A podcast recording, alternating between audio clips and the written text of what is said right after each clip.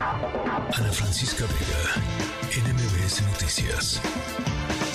Francisco Rivas, director general del Observatorio Nacional Ciudadano, ¿qué, nos tienen? Ustedes presentaron pues un informe eh, interesante. Muy buenas tardes, Ana Francisca. Un gusto estar contigo y con el auditorio. Pues efectivamente, hoy preocupados por este esta ola de violencia que vivimos en el país ya desde hace tanto tiempo, presentamos un estudio que ayuda a entender por qué estamos tan mal. la idea no es quedarnos nada más con las cifras, los 170 mil homicidios dolosos que se han registrado desde el inicio del sexenio, una tasa de 110 homicidios por cada 100 mil habitantes, que es pues un 14% más alta respecto al sexenio de Peña, un 40% más alta al respecto al sexenio de Calderón. Eh, cifras récord en términos de desaparecidos, como sabes hay 47 mil personas que se registran como desaparecidas y que son más del el total de personas que desaparecieron en los sexenios de Calderón y Peña juntos. Entonces, para entender por qué estamos tan mal, nos dimos a la tarea de ver qué pasa con nuestras instituciones.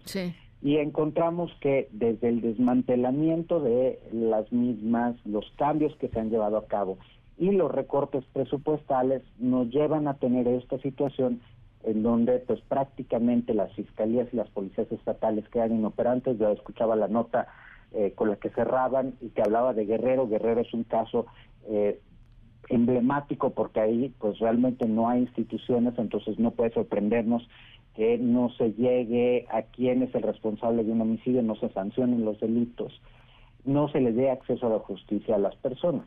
Entonces, a partir de ahí estimamos el costo que ha eh, que tenemos a partir de estos cinco años en materia de desmantelamiento y cuánto nos va a costar el próximo sexenio empezar a reconstruir las instituciones con miras precisamente a que las eh, candidatas a la presidencia, quien resulte electa, los legisladores, porque los legisladores son absolutamente corresponsables de este eh, de este fracaso en materia de seguridad que tenemos, eh, pues tomen conciencia y sepan cuál es la ruta, porque de seguir así las cosas solo pueden empeorar y pues ya estamos muy mal como para todavía irnos hacia peores lugares.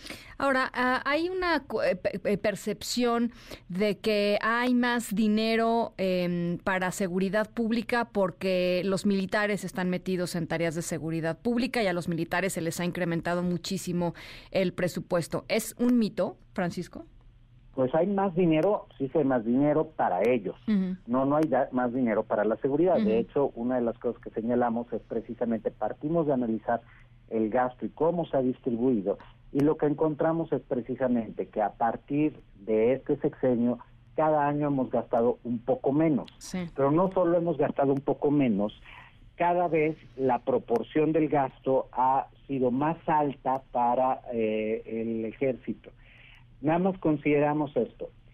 Si nosotros vemos el último año de la Policía Federal, que tenía 37 mil elementos, esta eh, tenía un 16% más de recursos respecto a la actual Guardia Nacional con casi 150 mil elementos. Obviamente esto nos lleva a entender por qué pues, los, los, guardias nacionales son incapaces de llevar a cabo detenciones conforme a derecho, tocan a cada rato, cometen errores porque el dinero es absolutamente ineficiente y, e insuficiente. Entonces, lo que necesitaríamos es que para el ejercicio presupuestal de 2025 se ejerzan por lo menos 225 mil millones de pesos más, pero que sí sean destinados para los temas sustantivos de la seguridad, porque precisamente ese aumento que tienen los militares, pues no lo tienen para las labores de seguridad, no lo tienen ni siquiera para prestaciones propias de ellos, los tienen porque con ese dinero pues se están llevando a cabo, se están ejecutando estas eh, magnas obras de... el tren Maya, este, todo, todas esas cosas, ¿no? Exactamente. Sí, sí. Ahora, em, todavía no podemos conocer propuestas específicas eh, de las ah, todavía precandidatas a la presidencia de la República. Eso va a suceder hasta el año que entra. Toda, esto, este, este momento, digamos, no está para, no es para eso.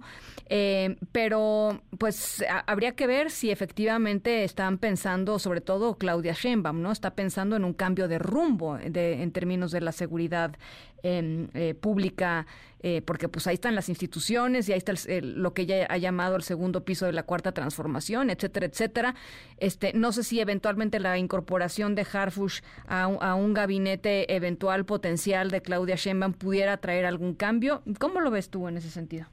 Pues mira, nosotros hemos tenido ya un acercamiento con el Frente, pero porque el Frente nos buscó para pedirnos un diagnóstico y propuestas específicas. De hecho, en un documento que ya se elaboró, ellos eh, incorporaron las soluciones que nosotros estamos proponiendo y que están a disposición, como así lo señalamos, de cualquiera de los candidatos. Si hay algún otro candidato a la presidencia, a los candidatos a las gubernaturas, al legislativo para que las conozcan, porque de nuevo es un tema de corresponsabilidades. Sí tenemos un desastre ocasionado por este gobierno, pero el gobierno federal no es el único responsable de que estemos como estamos.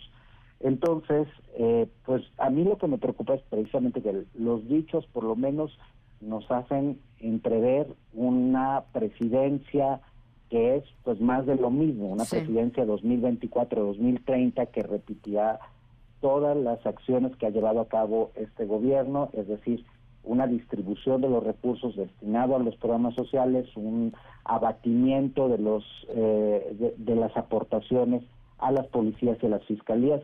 Eh, Ana, Francisca, el próximo año las policías municipales por cuarto año consecutivo tendrán cero pesos con cero centavos. No tienen patrullas, no tienen balas, no tienen armas, no tienen ni siquiera dónde sentarse. O sea, la situación es dramática en términos de la, eh, del deterioro institucional. Y pues me parece difícil ver a una Claudia Sheinbaum que repite pues las mismas palabras que el presidente tomar acciones eh, diferentes a él.